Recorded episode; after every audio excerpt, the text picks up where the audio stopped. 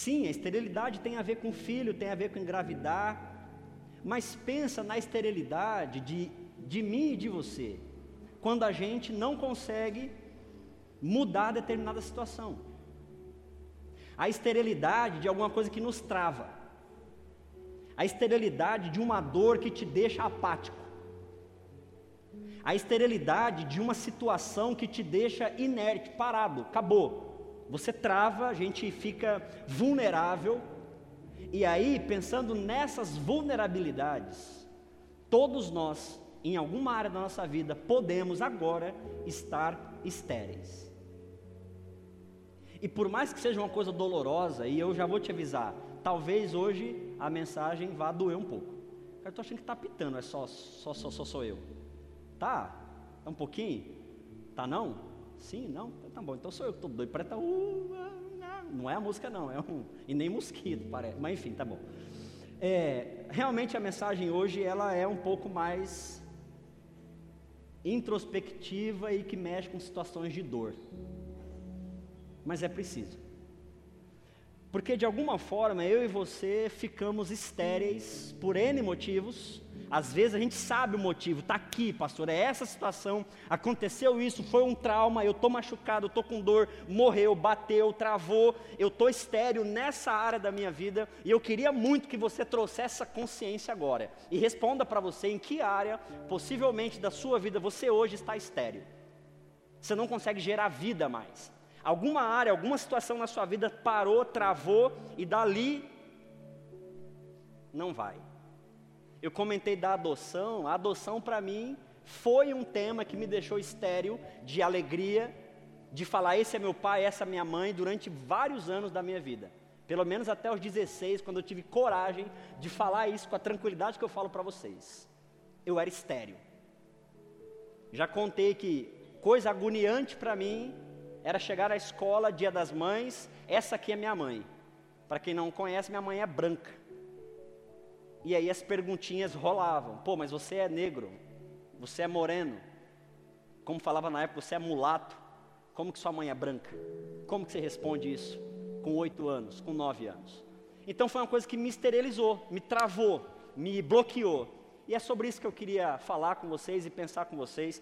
E eu queria olhar para uma pessoa que viveu a esterilidade e achou caminhos, e eu queria muito que nesses caminhos da esterilidade dela, eu e você pudéssemos também achar caminho para as nossas esterilidades. Vou dizer de novo, se você for sincero com você, todos nós temos áreas de esterilidade, onde parece que eu não gero vida, parece que eu travei, parece que não está saindo nada de bom. Ali é uma situação, aqui é um lugar, esse é um sentimento, aqui é uma relação que está parada, está morta, está estéreo, daqui não sai.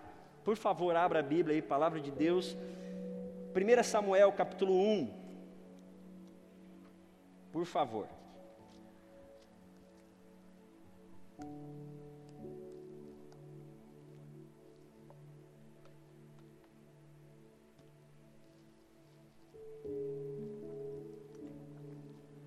E aí, para não ficar muito comprido, acho que cansativo, eu vou ler com vocês e já vou fazendo as aplicações. Então, se puder deixar aberto, eu acho que vai ser mais fácil para você ir assimilando comigo. 1 Samuel, lá no, no Antigo Testamento, inclusive é conteúdo da nossa EBD. Então, semana que vem ainda não, mas daqui a pouco a gente vai chegar em Samuel na, de manhã também, tá? Mas vamos lá. 1 Samuel capítulo 1. Havia um homem chamado Eucana, Eucana vivia em Ramá, na, na região de Zuf, na região montanhosa de Efraim. Ele era filho de Jeroão, filho de Eliú, filho de Tou, filho de Zuf e filho de Efraim. Eucana tinha duas esposas, a primeira se chamava Ana e a segunda Penina. Penina tinha filhos, Ana, porém, não tinha. Abra um parênteses. Esse trecho da Bíblia, essa cultura que nós estamos acessando, é uma cultura poligâmica. Era comum com que as pessoas, os homens, casassem com mais de uma mulher. Qual era o critério? Ter condição de manter essas mulheres. Então, se você tiver condição de manter as mulheres, então você pode ter quantas mulheres que quisesse. Assim era a cultura da época, tá bom? Bom, se alguém quiser hoje também, é meio caro, mas pode dar certo. Vamos lá. Penina tinha filhos, Ana, porém, não os tinha. Versículo 3: Todos os anos Eucana subia de sua cidade até Siló para adorar o Senhor dos exércitos e oferecer sacrifícios a ele. Nesse tempo, os sacerdotes ah, do Senhor eram Rofini, Finéias, os filhos de Eli. Quando Eucana apresentava sacrifício, dava porções de carne à sua esposa Penina e por seus filhos e filhas dela. A Ana, porém, ele dobrava porque amava mais Ana, apesar de o Senhor não ter lhe dado os filhos. Para um pouquinho de novo. Olha para mim aqui, deixa eu explicar para você o que está acontecendo aqui. Nesse contexto, a, o sacrifício era um jeito de agradar a Deus e merecer bênção. Então, na mentalidade da época, presta atenção para não achar que é da gente, mentalidade da época, eu sacrifico, e o que era o sacrifício? Eu pegava gado, carneiro, o que eu tinha de posse nesse sentido de animais, e eu sacrificava em nome ao Senhor. Para quê? Para receber bênção. Eu adoro ao Senhor assim e eu recebo bênção. Não é assim que a gente assimila dízimo hoje, tá? Never, nada parecido, mas na época era. Eu estou entregando para receber. E aí Eucana fazia o seguinte: como Penina já era mais ou menos abençoada, tinha filhos, e Ana era amaldiçoada porque não tinha filhos, ele dava uma porção por Penina e pelos seus filhos, ele dobrava para Ana, para Ana, desculpa, pela Ana, a frase melhor é. Ele dobrava o sacrifício pela Ana, para ver se assim Deus fazia alguma coisa para resolver a dor da Ana. Tudo bem? Ok. Um outro detalhe que o texto sugere para nós, a gente precisa prestar atenção, é esse finalzinho da frase aqui, porque pode passar desapercebido, mas é muito sério. Versículo 5: Apesar de o Senhor não a ter dado filhos. Tem um problema na mentalidade desse povo, que é um problema teológico muito sério, que a gente não comunga com ele. Mas na época se pensava assim. Na época daqui, eles imaginavam que tudo que acontece de bom e de ruim vem de Deus. Então, nessa época do texto bíblico, se chovia, Deus abençoou, vai crescer a plantação. Parou de chover, Deus está amaldiçoando, a plantação vai morrer, vai secar. A Penina tinha filhos, olha que mulher abençoada. Inclusive, o texto fala filhos e filhas. Para quem não sabe, antigamente, nessa época aqui, quem tinha filho, homem, era mais abençoado do que filha mulher. Por quê? Porque filho homem, trabalho braçal, ajuda na terra, então eu, eu prospero. Filha mulher não pode me ajudar nesse sentido, até chegar na puberdade eu poder trocá-la ou vendê-la. Então é um, um peso em casa. Aqui, tá? Pelo amor de Deus, eu quero ir vivo para casa, aqui no texto. Para nós não, mas no texto era. E pior ainda, era uma mulher que não tinha filhos. A mulher que não tinha filhos, ela era amaldiçoada em si. Porque todo mundo olhava para ela e falava, mano, mas por que, que você não tem filho? Por que, que você não tem filho? Qual que é o seu problema? O que, que você está escondendo? Ah, você tem alguma coisa aí que Deus está pesando a mão sobre você. Então, para essa época ainda tinha essa carga muito pesada de que o que é de bom e o que é de ruim vem de Deus. Abre parênteses, muito cuidado, ainda hoje, infelizmente, tem igrejas e pastores que pensam assim, que agem assim, que ensinam assim. Além de antibíblico no todo da Bíblia, é perigoso, machuca e faz mal. Ok? Fechados? Sigamos. Se não fechar, depois me chama no WhatsApp que eu tento ajudar na semana, mas agora é isso que eu posso fazer. 6. A sua rival, Penina, provocava e zombava dela, porque o Senhor não tinha dado os filhos. Então a Ana já sofria, ela tinha a dor dela, ela era estéril, ela tinha um problema social na casa e na sociedade. Todo mundo olhava para ela e falava: Você tem algum problema. E o seu problema é de cunho de caráter. Mulher que não tem filho é vagabunda. Na minha terra é rapariga. Aqui eu não posso falar que você vai saber que é xingamento, então eu falo rapariga, só quem é nordestino sabe, e aí me perdoa. Mas é isso. Então tem algum problema com você? Mulher que não tem filho é mulher da vida, cabelo raspado e mulher da vida. Mulher de Deus, mulher valorosa, tem filho. Então Ana tinha um problema com ela só, porque Ana queria ter filho, gente, óbvio. Ela já tinha um problema com ela, ela tinha um problema na casa dela e um problema social. E a tal da Penina, gente boa, ficava provocando ela amaldiçoando a cara dela. Versículo 7. Todos os anos era a mesma coisa. Perina provocava Ana quando iam à casa do Senhor e cada vez a Ana chorava muito e ficava sem comer. Queridos, Ana era estéril. E a esterilidade, ela não só mata a gente, mas nos impede de gerar vida e muitas vezes a gente se sente mal perto do outro. Quase todos aqui são adultos. Quem nunca, né? Terminou um namoro, vai passear no shopping, todo mundo está beijando, já sentiu isso? Já viu? Não é? É só você terminar o namoro. Quando você está só, você não vê, mas quando você termina o namoro, você vai para o shopping, todo mundo está se agarrando, todo mundo está bem, é uma coisa de louco. É isso. É essa sensação de que, cara, qual que é o meu problema? Porque eu. E isso é uma situação que eu queria te chamar a atenção em primeiro lugar. Cuidado quando a tua esterilidade começar a dizer quem você é. Presta atenção, a esterilidade de Ana era um problema dela. Não era ela o problema, era um problema dela. Percebam a diferença. O problema é que a esterilidade na minha e na sua vida pode tomando proporções tão grandes que daqui a pouco a nossa vida se resume na esterilidade que temos.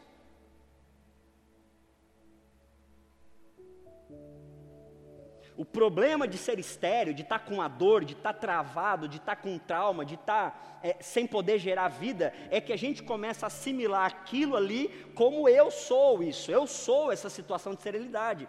E a Ana faz uma situação que a gente faz muito. Cada vez que a coisa piora, chorava muito e ficava sem comer. A gente vai se matando e perdendo a vontade de viver.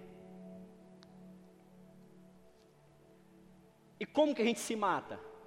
Se entregando a qualquer relacionamento que tiver na frente, por exemplo. Tem gente que é estéril, tem uma carência muito grande e não consegue desenvolver isso, ela vai se entregar para todo e toda, o tempo todo, porque a sede dela a consumiu num tanto que agora ela não consegue mais se resolver com isso. É um choro às inversas.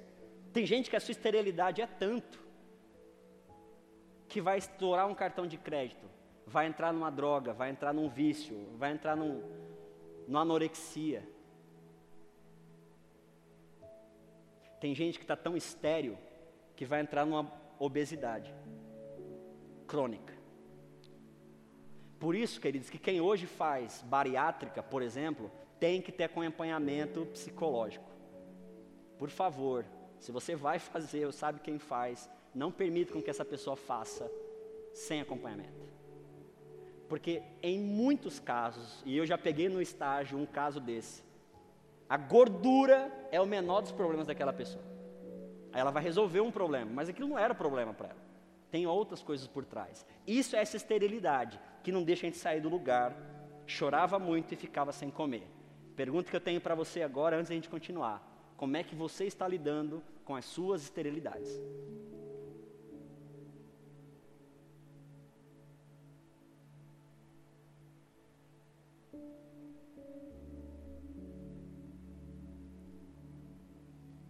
Não assumi-las, não percebê-las, é o pior dos caminhos possíveis.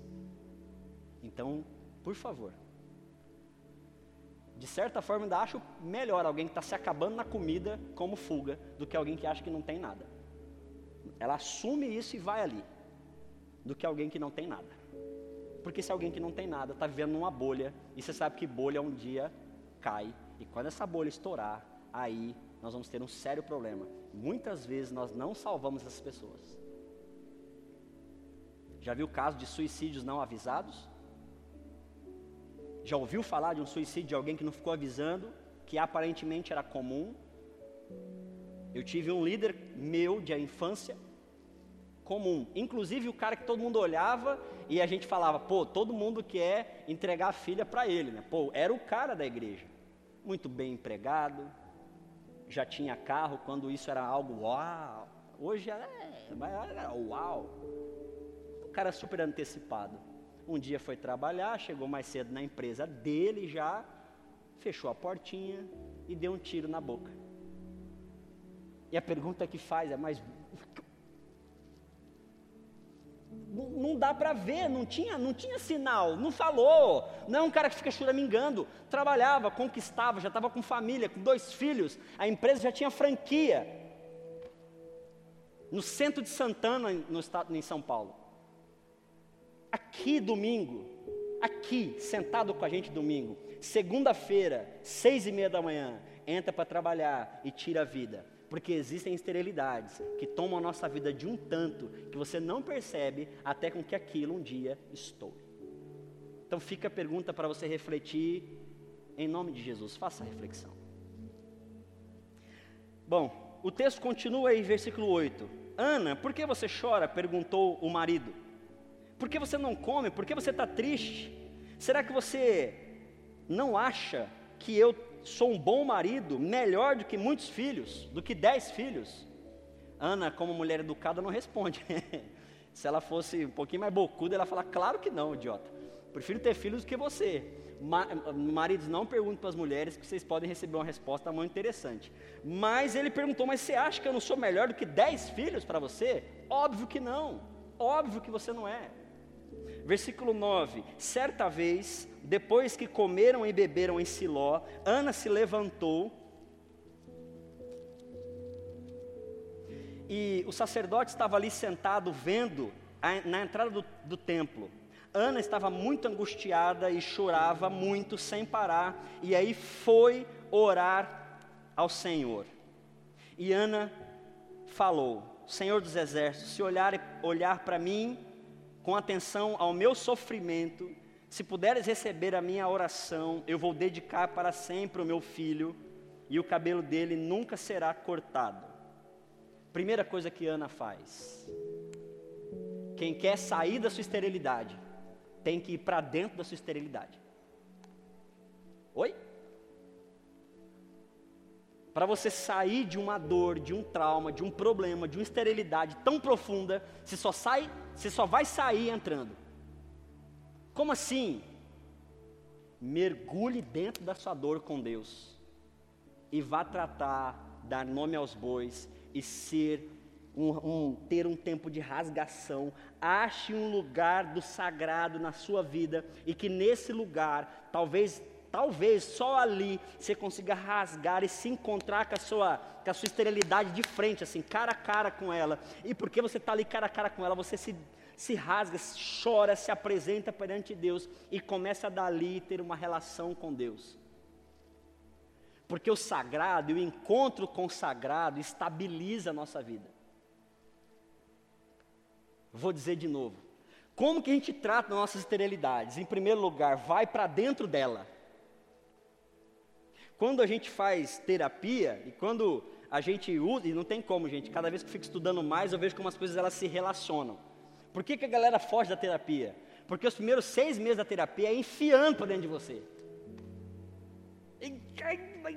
Não tem jeito, é botar um espelho, e quanto melhor for o espelho, mais você se vê, mais vai entrando, entrando, entrando, e a gente corre da gente mesmo. Pensa num trem que a gente corre, é de nós mesmos. Não sei quem falou, mas eu acho engraçado, né? Logo a mim coube ser eu. É isso. Mas que desgraça. É esse, esse aí é você. Seja bem-vindo a você. A gente não quer, né? Mas é isso que vai salvar a sua vida. Principalmente se você conseguir fazer isso com Deus. Irmão, irmã, esterilidade se trata quando a gente consegue encará-la de um jeito que você tenha a capacidade de expor ela para você e trazer Deus para isso. O que é orar? Descer com Deus até o centro do meu coração e ver com Ele as minhas dores. Quem vem aqui nas quartas sabe, não poucas vezes a gente trava ali dentro, não tem o que falar. Aí uma lagrimazinha corre de um lado, a gente segura porque está com vergonha dos outros, mas travou, travou porque a gente chegou na nossa dor e ali não tem o que fazer. Ou você assume que é sua e você vamos mexer para resolver, ou você corre. Agora ninguém vem mais na quarta-feira, né? Mas não dá para correr na quarta-feira, porque é pouca gente, eu tranco lá no, no gabinete, ninguém sai enquanto a gente não mexer, mete o dedo na ferida e vai. E quarta foi eu e a moça que está de porteira ali. Só tinha eu e a Aline aqui. Estava torcendo para ninguém vir. A Aline chegou e falou: Aline, brincadeira, brincadeira. Aline chegou e falou: Puxa vida, vou ter que ir. Mas foi legal, que deu para olhar na bolita do olho dela e vice-versa, e não teve para onde correr. Você vai ter que se encontrar com Deus agora e eu também. Bora, bora. Então vamos. Se eu não conseguir sair, você me ajuda? Ajudo, bora. É isso. Como que eu consegui sair da minha esterilidade, de ser adotado e de ser o único negro de uma sala de 30 alunos descendentes de espanhóis? Como que eu consegui mudar a lógica de o, o apelidinho de Cirilo saída de mim sem com que eu me perdesse no meio do caminho? E agora eu consegui fazer um grupo da minha sala de aula, a gente estudou junto da primeira até a oitava série, na época chamava assim. A gente montou agora, ó oh, Cirilo, voltou tudo de novo. Falei, mas por que, que fui mexer com isso? Mas já, hoje já está diferente, graças a Deus, hoje já estou melhor já. É, eu falei para eles que eu casei com a Maria Joaquina e ficou tudo bem. Ah, aconteceu quando eu me encontrei com Deus, falando para Ele com raiva, por que, que o Senhor me fez negro? E por que, que só eu tenho que ser adotado? O que, que é? Qual que é seu problema? Porque eu, pô. Porque eu, pega todo mundo aí, velho. Eu vou na igreja todo dia, tá de sacanagem, por que você não pega o cara lá? Meu pai é pastor, pô, por que você não fez ele ser fértil? Porque eu. E quando eu saí do porquê eu para me encontrar sem o rótulo que me deixava estéreo, eu comecei a descobrir Deus e me descobrir em Deus. E eu consegui com que aquilo que era estéreo se tornasse possibilidade de vida. Hoje, para mim, aquilo que era a minha maior esterilidade é para mim o meu maior testemunho. Mudou. O que era estéreo hoje é centro de gravidez do que Deus tem na minha vida. Quando eu vejo Ana, Ana é a mesma coisa. Ana era desgraçada da família. A Ana vai orar e o cara vai até tirar sarro dela. Eu não vou chamar muita atenção disso, mas o Eli vai ficar olhando ela orar e falar: Você está louca? O que está acontecendo aí? Mas é essa Ana, é essa Ana que vai ter o profeta Samuel. É essa Ana estéreo que se encontra com Deus, que consegue entrar para dentro da sua esterilidade e tratá-la com Deus. Meu irmão, dói. Mas chama Deus para uma conversa bem sincera. Pastor, mas e se eu esbravejar? Está sendo sincero? Esbraveje. Mas e se eu brigar? Brigue. Pode xingar? Aí é com você, intimidade de cada um, né? É real?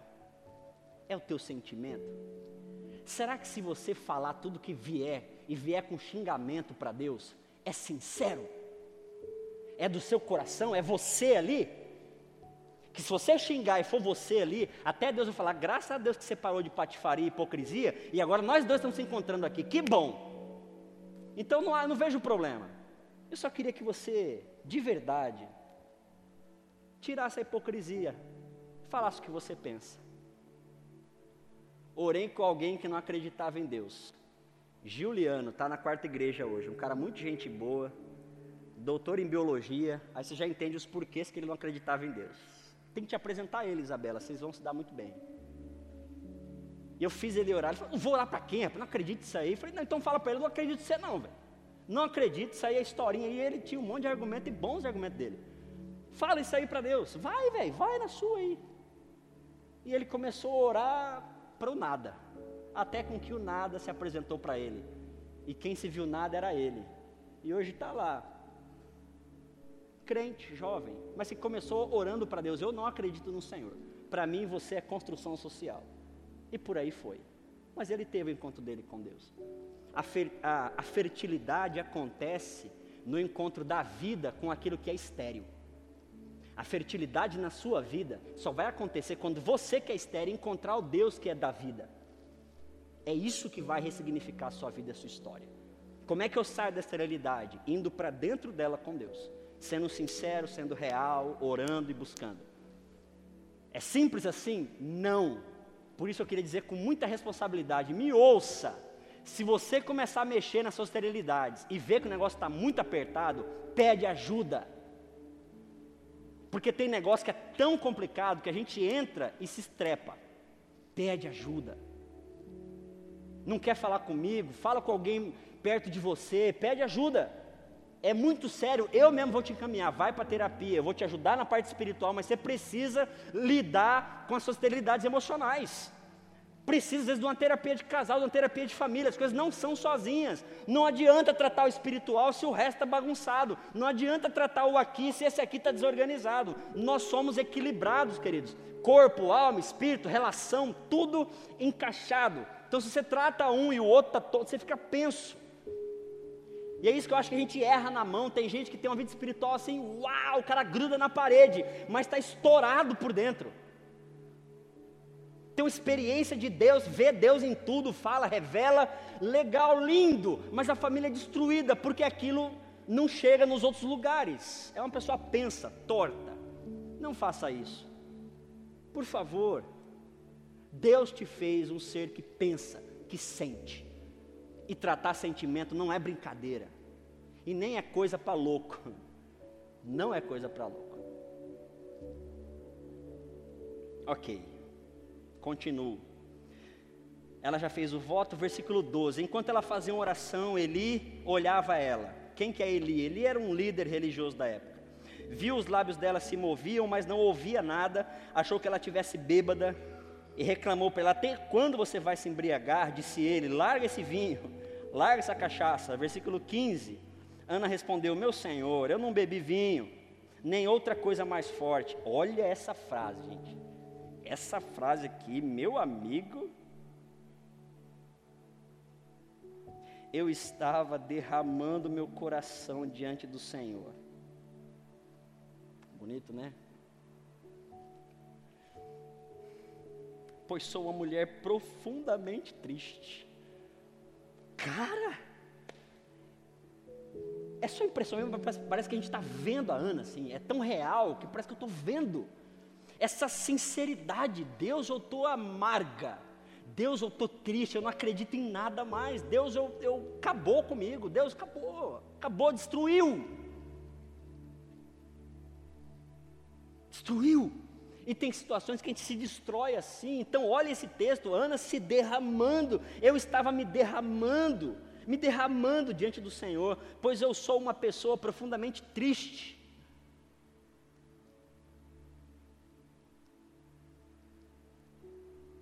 Há dois anos e meio atrás, queridos, eu me descobri uma pessoa extremamente triste.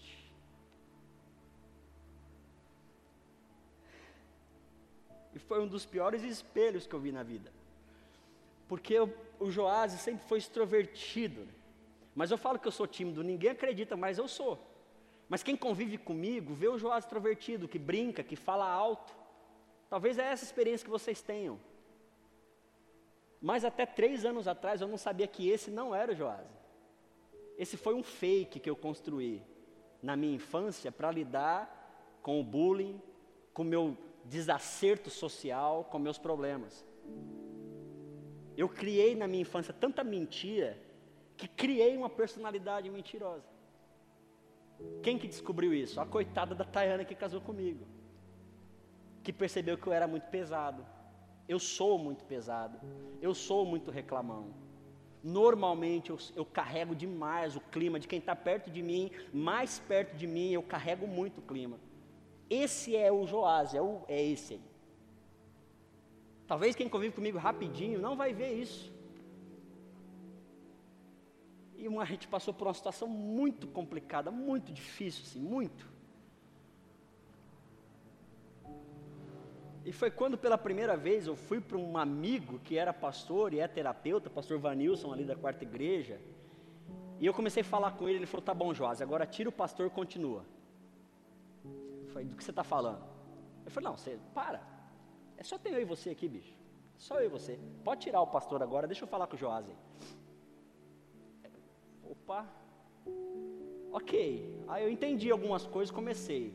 Ele falou: Não, tá bom, isso é o que você quer falar de você, deixa eu ver você de verdade. E aí foi mais ou menos uns três meses para eu começar a me achar, achar o Joás de verdade. E chegamos a algumas conclusões. Uma, eu preciso, ou eu tenho uma necessidade, um déficit de dopamina no meu sistema. E eu precisei, então, há três anos atrás, começar a tomar sertralina, que é um remédio ansiolítico, equilibrador de humor, que aumenta o nível, principalmente da dopamina, e ela me regula um pouco o humor. E quando eu tomo, quando eu percebo que eu tomo, eu, percebo que dá um. Continuei a terapia para descobrir se aquilo era uma questão emocional ou era fisiológico. Conforme fomos tratando, a gente foi percebendo que é tem mais fisiológico do emocional. Aí veio uma outra surpresa. Eu sou sim um cara animado, brincalhão, extrovertido. Só que normalmente, se eu não faço exercício, já dá uma pesada no problema. Me falta endorfina, eu já dou uma, uma baqueada já chique. Então, gostando ou não, eu preciso de exercício. Porque isso me regula. E depois eu percebi realmente que o remédio me ajuda muito. Mas eu precisei chegar um dia, queridos, na situação mais triste que eu acho para o ser humano, que é se encontrar com ele mesmo, sem nada para disfarçar, e ter que assumir e começar um processo de mudança. Por isso que eu digo que a esterilidade começa a parar e a se tornar fertilidade quando você tem a coragem de se derramar diante de Deus e a partir de Deus buscar ajuda e, e se reorganizando até com que você possa falar: olha, eu estava aqui me derramando diante de Deus, pois eu sou uma pessoa triste, eu sou carente, eu sou alegre demais, controlador demais, prepotente demais, inseguro demais, hipócrita demais.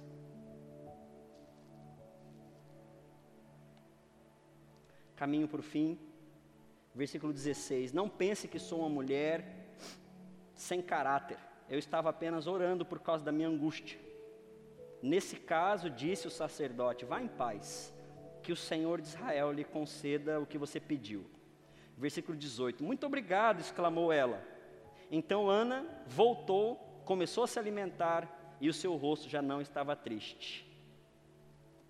Alguém que começa a tratar a sua esterilidade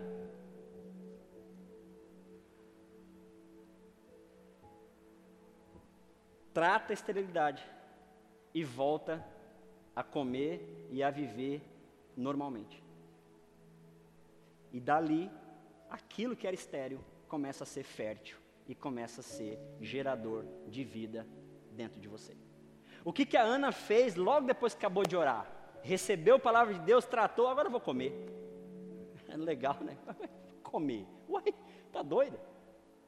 É porque aquilo que era um problema, a minha esterilidade, ela resumia a minha vida. Sabe quando você vive em torno do seu problema? Quando você resolve isso, segue a vida. Ah, mas e aquela esterilidade? Calma, eu já estou tratando com Deus, agora eu vou seguir minha vida, continuar fazendo o que eu tenho que fazer. Eu acho isso lindo, gente. Porque a nossa vida não se resume na nossa esterilidade.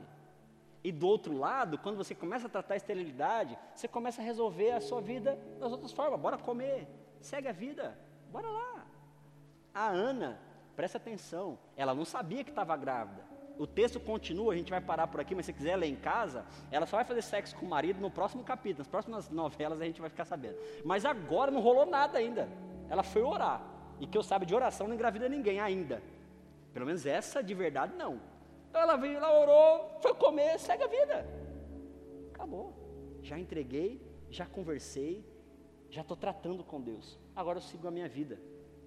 E ela já começa a viver a partir de uma fertilidade que ela nem sabia que tinha. E depois vem o prêmio, a alegria e o Samuel.